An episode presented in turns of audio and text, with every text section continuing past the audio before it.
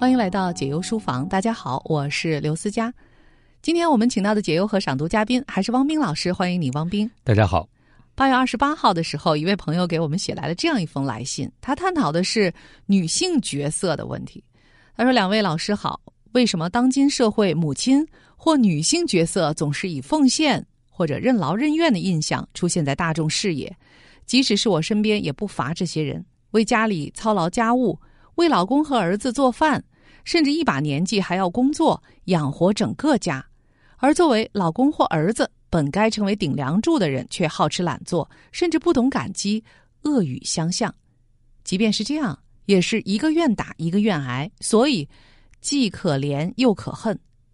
不懂，真的不懂，为什么不离开？为什么不撒手不管？为什么不为自己而活呢？我的母亲就是这样的人。一生前后为两个男人操心，丈夫和儿子。三十一岁的儿子不工作，五十七岁的母亲还去做护工，熬夜工作。不仅如此，儿子还不懂感激，家务也从来没做过，还经常恶语相向，让人恶心和寒心。而我自己现在调整的方法就是远离家里的家务，能帮就帮，然后就回到自己的小空间，否则。心态不好一点的话，都会被这样的人气死。唉，还是眼不见为净吧。之所以对这个问题啊这么有感触，甚至于有很多的情绪，原来因为这样的事情就发生在自己的家中，就是自己的母亲和自己的哥哥吧，应该是，我猜想应该是他的哥哥啊，三十一岁，还是这样。所以呢，他问的既是一种现象。为什么他观察到了很多啊？母亲是这样的，或者是女性就应该这样吗？还有一种恐怕是他自己应该怎样去面对呢？啊，又应该怎么去定位自己在未来的一个角色呢？王明老师看完这封信有什么样感觉？嗯，让我想起了前一阵播出的一个电视剧啊，这个电视剧中也说到了，就是作为女儿和家里作为小儿子的儿子之间的不公平的待遇，当时引起了很多人的。共鸣就说，很多的时候，这个女生从小到大就培养出一个角色，就是付出者的角色。我记得在《向前一步》那本书里，作者也提到过。有些性格特质放在男生和女生身上，可能得到的回应是完全不同的哈。当一个男生为自己的事业努力付出全部的时候，大家觉得他有事业心；可是当一位女性不顾家庭专注自己的事业的时候，或者说稍稍把重心偏向事业，大家就会说她没有尽到做母亲的责任，没有尽到做妻子的义务，是个不合格的女性。你看，这个社会对男性和女性的这种不公平的标准啊，好像也让女性觉得，如果我不付出、不牺牲、不妥协，自己对这个社会来讲，对他人来讲就没有什么价值，或者说自己好像没有达标。嗯，呃，他那里边讲到一个实验，好像叫海蒂和霍华德实验吧，就是说同样的故事，同样的这个角色，讲给别人听。当这个故事当中的角色是男性，就是霍华德的时候，大家都觉得这人很棒啊，这样的人我愿意跟他做同事，甚至于是愿意被他所领导。但如果同样的这个事例啊，这个主角变成了海蒂，就是一个女性的时候，这些人就会觉得这女的怎么这样啊？啊，就她太强势了，我讨厌这样的人，不愿意跟她在一起。其实任何都没有改变啊，只是性别发生了改变。可见啊，这个对。性别的一种偏见，甚至于对女性的可以叫做性别歧视吧，其实，在我们所在的环境当中是普遍存在的，只不过被大多数人天生的就过滤掉了，就视而不见了。呃，比如呢，男生呢总是觉得啊自己驾驶技术。特别的好，这个也是另外一个例证吧。所以呢，男生出的交通事故其实往往是比女生多，因为他们自认为的驾驶技术其实好过他们的真实水平。但女生呢，往往就是在看待自己的时候，会认为自己的能力不足，但其实他们的实际水平要比他们认为的要高。这是不是天然存在于男性和女性基因当中的一种差距呢？或者说是在我们人类啊百万年？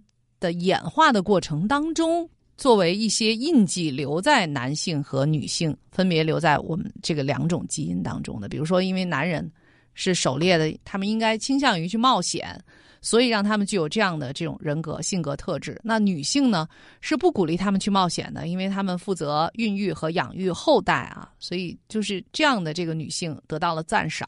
这样的基因被更多的保留下来，有关系吗？也许有一定的关系，但是在现代的社会当中，因为角色分工已经不是那样的明显了，所以我们在了解了这一切之后，是否应该自己主动选择做出一些突破呢？嗯。就像在这个进化心理学中也说到了类似的，和思佳刚才说到同样的观点啊，就说这个分工有它演化或者进化上的意义，但是这个进化演化也离不开社会和文化，所以可能就是个鸡生蛋，蛋生鸡，最后变成一个互相强化的过程。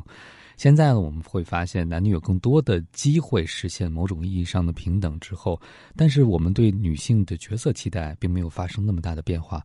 也就是说，这个我们对女性的认知实际上是滞后的，而这种认知最大的问题在于，可能有些女性也会认为这样的标准是有道理的，就像题主。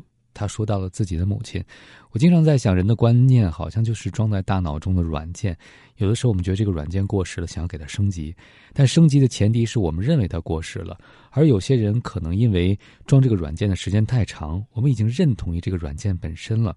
最终，我们就不会想要去改变它，于是他就一生都生活在这样的模式当中。当我们试图去理解题主的母亲的时候，我就在想，当母亲已经用了那么多时间，把自己的一生都奉献给家人、家庭的时候，哪怕儿子再不如自己所愿，如果他现在承认自己有问题，岂不就等于之前所付出的精力和努力都全部白费了吗？所以，当我们为一件事情付出很多的时候，我想我们也会更不愿意承认我们之前做的是错的。嗯。但是他所说的他家里头发生的这件事情，确实是一个愿打一个愿挨，嗯，所以他作为一个家中的女儿，那他的角色是什么？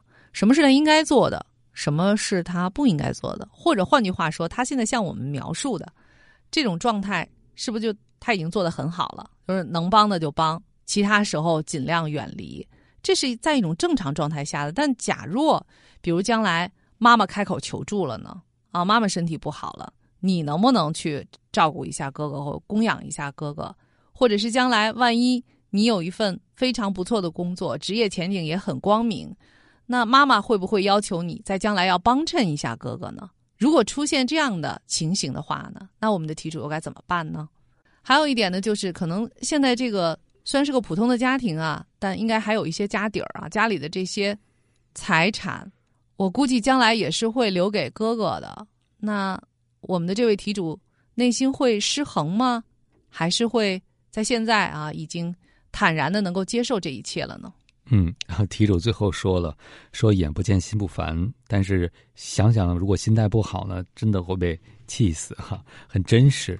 所以未来不知道还会发生什么样的情节。但是我想，我们的题主正在做一件事情，就是回到自己的小空间。他说的是物理上的隔离。但其实也是内心的隔离，不管原生家庭正在发生什么，我想我们的题主已经成年了，满了十八岁，所以他要开始自己的生活了。他可以以一个成年人的方式去确定自己跟原生家庭的边界到底在哪里。可能有人会说这样的切割会有点不近人情，但我想，如果把题主拖到了一个他自己应付不了的泥沼当中，可能对这个家庭也没有什么实质意义上的好处。所以，我想题主能做到的就是像你现在做的这样，先保护好你自己。你能为这个家庭做什么，付出到什么程度，你会觉得你是可以接受的。想好自己的底线很重要，当然前提呢，也是把自己的人生经营好。你母亲的选择，你的家人的选择，那是他们。决意要过的人生，我们觉得最无奈的事情就是想要去改变家人的人生啊，觉得他们那种方式选择错了，又很辛苦。但可是那就是他们自己认定的人生脚本，我们能做的呢，可能也只是去接受和陪伴。嗯，至于你所说的为什么这个社会当中母亲或女性角色总是奉献或任劳任怨的出现在大众的视野呢？啊，又为什么好像自己的母亲也是？愿意自愿啊，为家庭做出这种不太合理的一个付出呢？看看这本书中的内容是否能够回应你的问题，恰如其分的自尊。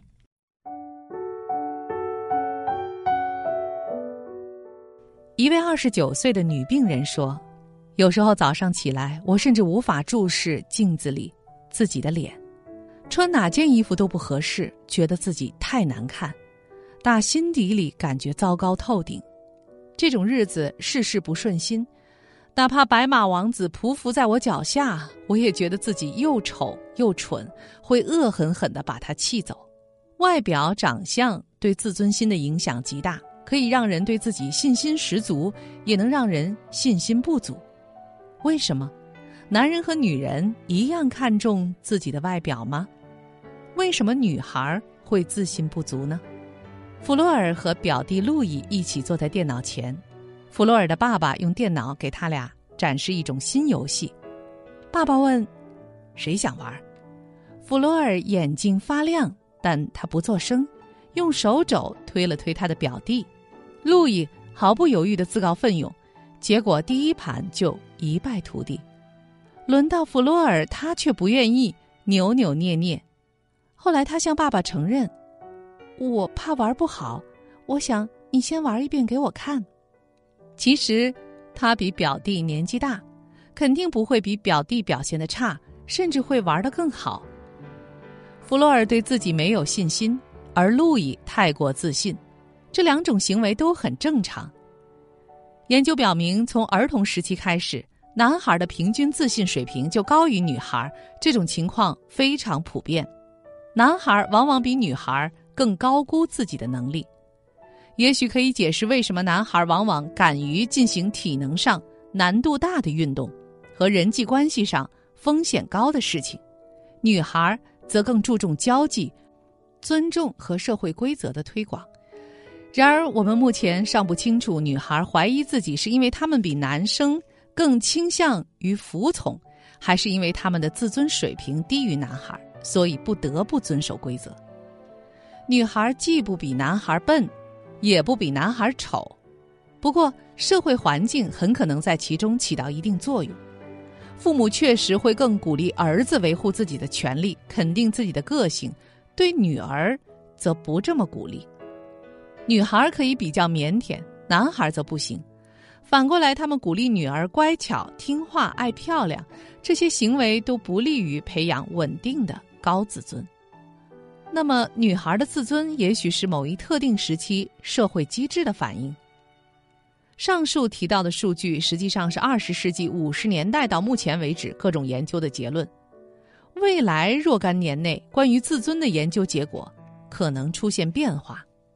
今天社会已经见证了各种翻天覆地的变化，这些关于男女对比的研究报告很可能低估了这些变化。女权运动的兴盛，社会中取得高位的女性日渐增多，很可能改变两性在自尊方面的差异。社会学家认为，这些变化可能会越来越突出。在现代社会，强壮的体格慢慢失去了用处，典型的阳刚形象已经过时，两性的自尊水平有没有可能趋于平衡呢？很有可能，但。女性必须先解决下列几个问题。这下列几个问题就是女性的完美身体、悲惨的青春期少女、体重问题、模特与舞蹈演员，还有饮食问题啊，等等等等。那相对的，男性其实也有很多问题需要解决，比如说男人的这个自恋啊，不要过度关注自己啊，这是男生需要解决的问题。咱们这儿也一并说出来啊，还有。告诉我你的身高，我就能判断你的价值。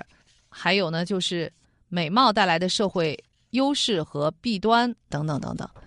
看起来男生似乎是更可笑一些啊，就是他会过高的评价自己，这些最终往往会导致一些危险啊，或者是一个失败的结果嘛。但女生呢，确实会错失一些机会。嗯，那到底哪种是更坏的呢？特别是当他们面对挑战的时候，容易低估自己。在这种情况下，女生可能就会退守到家庭当中。我记得有人分析过啊，当一个社会的女性地位提高、经济发展水平更好的时候，生育率会自然的下降。原因就是女性发现自身的价值除了生育之外，还有很多生命的可能性和机会。我在想，就像刚才题主提的问题，为什么很多女性最终在家庭当中奉献了自己的一切，还任劳任怨呢？原因是这是她们自信和自我价值唯一的支点。她们觉得自己做别的事情缺乏信心，唯一能做的就是做母亲这件事情。因为生育是女性的天然优势，男性目前还代替不了。所以，当生命的其他方面不能给他们价值感的时候，这就成了他们赖以依附的。唯一的价值来源，也无怪乎他们把自己的生命的全部都投向其中。当他们任劳任怨的时候，他们才觉得自己在付出当中才能体现价值。我们也知道，当一个人的自信心和自我价值不够高的时候，他们会通过无限的压榨自己，换取他人对自己的认可。但可悲或者可惜的是，当一个人无限的压榨自己的时候，往往换来的不是他人的尊重，反而会让他人觉得你的付出不够有价值。其实，我觉得这个是不是确实也有这个社会文化上面所带来的一个价值判断上的偏颇啊？就是我觉得啊，你看有一个我们大家都很熟悉的例子啊，当然是属于我们这个年龄段的啊，七零后比较熟悉的，比如说山口百惠和三浦友和。山口百惠呢，就是在他当年。非常风靡的时候，是真正的这个天王巨星的时候，下架了名气不如自己的这个三浦友和，并且毅然的就是退隐了啊！这么多年，有很多明星宣称自己退隐，但后来总以各种各样的方式复出，但山口百惠从来没有啊，他转身毫不留恋的就离开了这个舞台，但是没有人会怀疑他的这个价值和能力的问题。大家都知道这是他发自内心的一个选择，因为他的出生啊，他在当时是一个私生子嘛，他写过这个自传，所以他特别渴望有一个正常的、温暖的、和睦的啊这样一个家庭，那是他的真正的梦想。所以我觉得她也是一个特别了不起的一个伟大的一个女性啊，就是她在舞台上创造了奇迹，在荧幕上创造了奇迹，成为很多人的偶像，但同时她毫不贪恋。这些，他毅然的投入到自己的梦想当中，并且也把它实现了。那他的先生三浦友和在多年以后写出了一本书，叫做《相信》啊，就是说他们两个人的婚后的生活其实也是非常的和睦的。当然，过程当中肯定也有波折，但是两个人实际上是实现了山口百惠当年的一个梦想。但是，更多的女生，我觉得你需要问一问的是，你的梦想到底是什么？如果你的梦想就是……呃，像山口百惠一样，就是拥有一个温暖的家而已。我觉得你也无需去贪恋啊，外面的那个职场上的这个厮杀。我觉得每一个人都有去决定哪些对我是重要的，然后我去把我重要的这个生活过好这样的一个权利，这是一个基本的权利，你要去行使它，因为这是你自己的生命。如果你觉得你就是喜欢做那些。工作上的那些事情，在职场上那些事儿，你很享受，那你也不必因为别人认为女生应该是怎样的，就去放弃自己的追求。最重要的是你是谁，你要活成自己的样子。我觉得这个是无论对男生和女生啊都是一样的。对女生来说，可能会要突破更多的限制和挑战吧。嗯，像刚才思雅所说到的这些女性的榜样，我想可能也可以成为我们今天题主的一个参照。当你改变不了你的家人的时候，你可以活成你期待中的样子。当你活成你期待中的样子的时候，其实你让周围的人也多了一个榜样，或者。多了一个可以参考的对象。当这个社会有更多的女性可以活出她们想要的样子的时候，自然对那些自我有很多限制、有压抑的女性就是最大的鼓励。因为很多的时候，当我们的生命当中没有这样的样板和例子的时候，我们是不敢相信的。毕竟，能够相信没有发生的事情的人是人群中的少数。大部分人可能还是靠看到周围的人有人做了这样的事情，有人过这样的生活，才开始一步步的解放自己。所以，当我们的题主能够进入这样的原生家庭，有一个痛彻心扉的领悟，想不要活成母亲的样子的时候，其实改变已经在你身上发生了。嗯，所以在今天节目的最后，也放一首这个山河百惠当年啊曾经非常风靡的一首歌吧。我个人是非常喜欢他，非常佩服他。我觉得。他当时和三浦友和结婚啊，这绝对不是一时兴起，而是他非常理智和冷静的，也看清了自己的感情，也看清了那个伴侣之后所做的一种选择，而他一直走在他认为正确的人生道路上。我觉得这就是非常了不起的一种人生选择。关于女性的地位、作用和价值，我觉得在我们今天在讨论的时候，我们会发现整个。社会其实已经发生了很大的变化。其实我觉得，在说这一切的时候啊，我们有一个先决的条件，就无论你选择道路是怎样的，独立这件事儿是非常重要的。而当我们说独立的时候，我们更多的指的是人格的独立、精神世界的独立。我为什么没有说这个经济独立呢？因为我还很少发现啊那种人格和精神上独立的人，她在经济上不能独立的这样的女性，我觉得我至少我没有遇见过这样的例子吧。而经济独立的有很多人，他在人格和精神上却依然是不独立的，由此呢，他依然没有过上那种真正的独立女性的生活。来问问汪冰老师对女性的独立啊，独立这两个字怎么看？嗯，我们在之前也有很多朋友非常的强大，在生活上非常的独立，但是在情感关系当中呢，却显得很依赖，或者说他们变得独立而强大的一个重要的目标呢，是找到一段可以依赖甚至依靠的关系。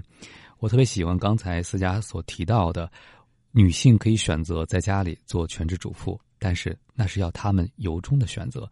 而且在这个选择背后，依然不丧失自己的独立性，这可能其实才是最大的一个挑战。我觉得这可能才是最大的挑战，就是退守家庭，选择做一个家庭女性，还同时保有自己的独立性。这个独立从哪儿来呢？一方面可能是经济，另外一方面，我觉得可能是对自身价值的认可。那就像我知道有一位家庭主妇，她的生活费是来自于先生。所以，每当他想为自己买一点生活费之外的东西的时候呢，就格外的紧张和不好意思，因为他会觉得自己的家务劳动并不值钱，需要钱的部分只有生活费，所以满足自己的需要就是一种。额外的对先生的负担，那我想这里面就涉及到了一个人对自身价值的评判的问题。如果你认为自己的劳动是不够有价值的，那你也就认为你的独立是不够有价值，或者说你的独立本身就是不存在的。只有当别人认为你有价值的时候，你才是一个有价值的人。所以，这种独立可能是要向内去寻求的，就像我们在前两天的节目当中曾经推荐给大家的啊。很多生活当中目标的设定，其实也是要弄清楚你是谁，然后找到那种内在真正的动力和需求，如此才能真正焕发出你的生命力，然后活出不一样的、精彩的、属于你的人生。其实独立也是一样，虽然我们可以有自己的亲人，有自己的朋友。和有些人在某些时间之内，我们可能非常的接近，以至于我们可以共享一个生活空间。但每个人的精神还是独立的，灵魂还是独立的。如果能够以这样的方式去衡量啊，不寄居于，也不依赖于任何另外一个灵魂、另外一个结构当中，我觉得你就更能够清楚啊自己应该如何过这一生，更清楚自己需要的是怎样的养分，更清楚如何在整个漫长的人生当中去不断的去滋养你自己。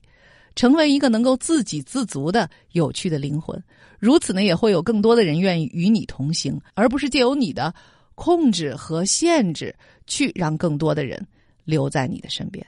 好了，这里是解忧书房，过一会儿还有好书慢读，我是刘思佳，感谢各位的收听和陪伴，感谢汪斌，一会儿再见。解忧书房，听见万物，疗愈忧伤。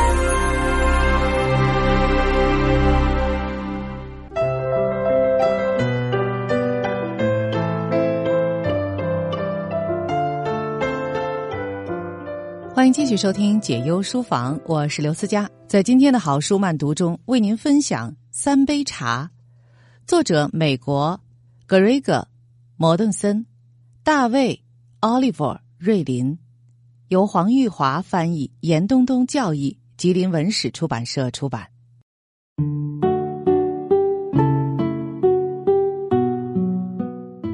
敬上一杯茶，你是一个陌生人。再奉第二杯，你是我们的朋友；第三杯茶，你是我的家人。我将用生命来保护你。一个人，一个心愿，一段辛苦漫长的旅程，许许多多人的爱心，一个美丽的承诺，终于兑现。摩顿森把一次旅行化作了一个生命的承诺。从而改变了他在路途中所遇见的人的命运，并通过文字将看似不相干的人拉在一起，娓娓道来。他朴素的心便很快让你跳进三杯茶的友情世界里去，令你也嗅到茶的清幽香味儿。他教晓我们爱是怎么一回事儿，因为有了爱，他才在黑暗中。看见星辰，这是一趟非比寻常的旅程，在这旅程上，不仅有他的脚步，也可以有你我的脚步。我们愿意与摩顿森一起结伴同行吗？对很少知道中亚生活的人们来说，这是扣人心弦的第一手报道。三杯茶就是那个有关承诺的故事。一个人，一个承诺，一段辛苦漫长的旅程，许许多多人的爱心，一个美丽的承诺，终于实践。故事的后来的确是美好结局。在过去的十几年内，摩顿森总共在巴基斯坦、阿富汗及喜马拉雅山区盖了不止一所，而是六十余所学校，特别是能让女孩子上学的学校。如果您也被这个承诺故事感动，请将这本书推荐给您的学校、图书馆、朋友吧。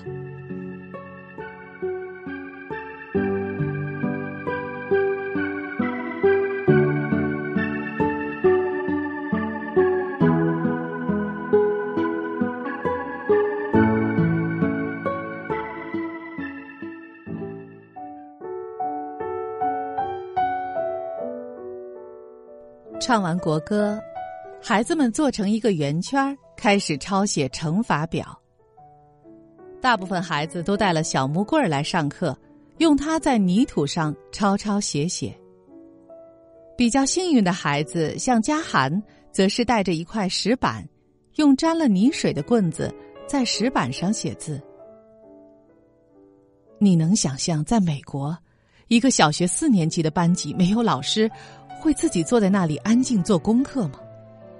我觉得心都碎了。他们热切渴望学习，不管这一切对他们来说有多困难。这让我想起克里斯塔。我知道我必须为他们做些什么，但是能做什么呢？钱已所剩无几，即使住最便宜的旅馆，也只够他坐吉普车到伊斯兰堡。然后，搭飞机回家。在加州，他能期待的只有零星的护理工作，他的家产更是少到可以全部塞进车子后备箱。至于那辆费油的酒红色别克汽车，可以说是他在加州唯一的房产。尽管如此，摩顿森仍相信，总会有办法的。站在俯瞰河谷的岩石平台上，在哈吉身旁，他可以清楚的看见那些高峰，那些让他飞越半个地球来考验自己的高峰。爬上乔格里峰，把克里斯塔的项链放在峰顶，对他来说已不再重要。他可以用一种更有意义的方式纪念妹妹。莫顿森把手放在哈吉肩上。自从他们共饮第一杯茶后，老人常这样手扶他的肩膀。莫顿森说道：“我要给你们盖一所学校。”他完全想不到这句话彻底改变了自己的人生，他所踏上的路途，也远比离开乔格里峰的漫漫征途更为曲折艰辛。我会盖一所学校，莫顿森说：“我保证。”储藏室里的气味闻起来像在非洲。站在两米宽、三米长的房间边缘，听着圣巴勃罗大道高峰时段的车流，莫顿森心中涌起了一种只有坐了四十八个小时飞机才会产生的时空错置感。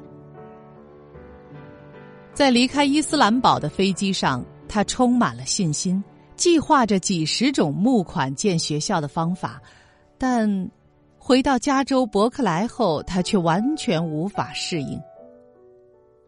艳阳高照下，置身于悠闲漫步、打算再来杯意大利浓咖啡的富裕大学生中间，莫顿森觉得自己正渐渐消失。对哈吉阿里的承诺，像在漫长转机旅程中边打瞌睡边看完的电影，醒来后剧情已忘了大半。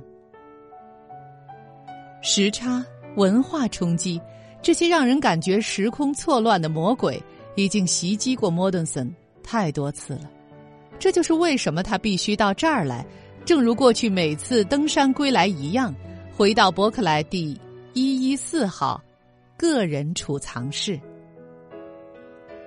这个充满霉味儿的空间是他回归原点的地方。他掉入浓郁的黑暗中，在头顶摸索着电灯的拉绳。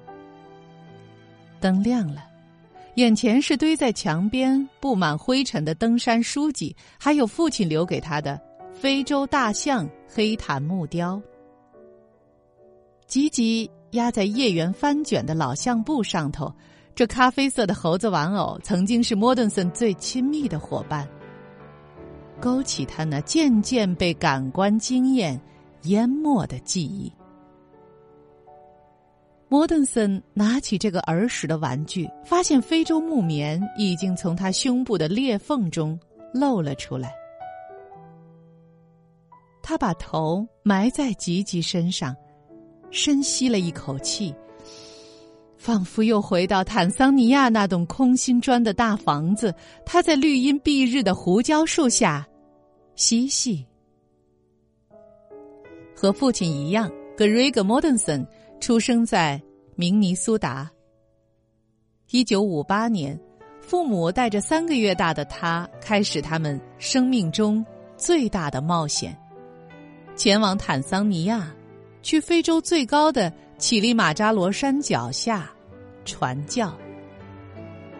父亲厄文·莫顿森出身于充满关爱的路德教派家庭，与幽默作家格瑞森·寇勒在《沃布冈湖》里写的那位沉默的男人一样，厄文也认同“沉默是金”。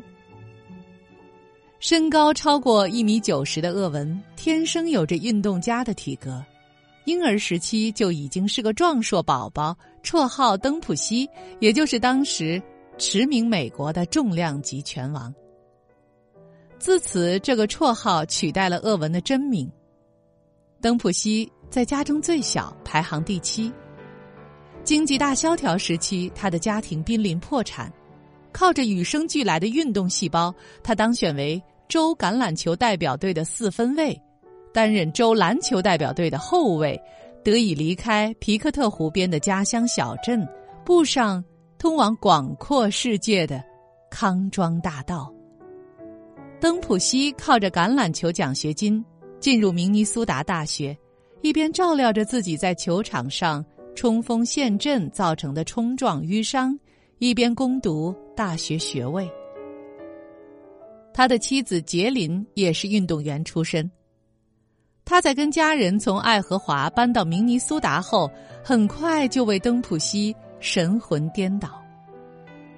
登普西在堪萨斯州服役时休假三天，两人闪电结婚。登普西热爱旅行，杰林说，他很想看看比明尼苏达更大的世界。我怀格瑞格的时候，有一天他回到家，兴奋地说。坦桑尼亚需要老师，我们去非洲吧。我根本不可能拒绝，所以我们就去了。人在年轻的时候，真是不知天高地厚。除了知道坦桑尼亚位于肯尼亚和卢旺达之间，他们对那里一无所知。在摩西路德教会把莫顿森一家安顿在一床曾属于希腊枪贩。后来被政府没收的大房子里，就像人们常说的“傻人有傻福”一样，一时冲动来到非洲的这家人，立刻深深爱上了这个在一九六一年独立的国家。年纪越大，我越感激拥有那样的童年，那是天堂。格瑞格说：“和那栋。”被如茵绿草包围的大房子相比，格瑞格觉得院子里高大的胡椒树更像是他真正的家。那棵树是安定的象征，他说：“黄昏时，住在树上的几百只蝙蝠成群飞出觅食。雨后，胡椒的味道弥漫整个院子，香极了。登普西和妻子杰林都不会强迫别人信教，所以他们家越来越像是当地人的社区中心。登普西在院子里设了一个垒球场，胡椒树的大树干做球挡，他还组建了坦桑尼亚第一个高中篮球校队联盟。但登普西和杰林真正的生活重心不是这些。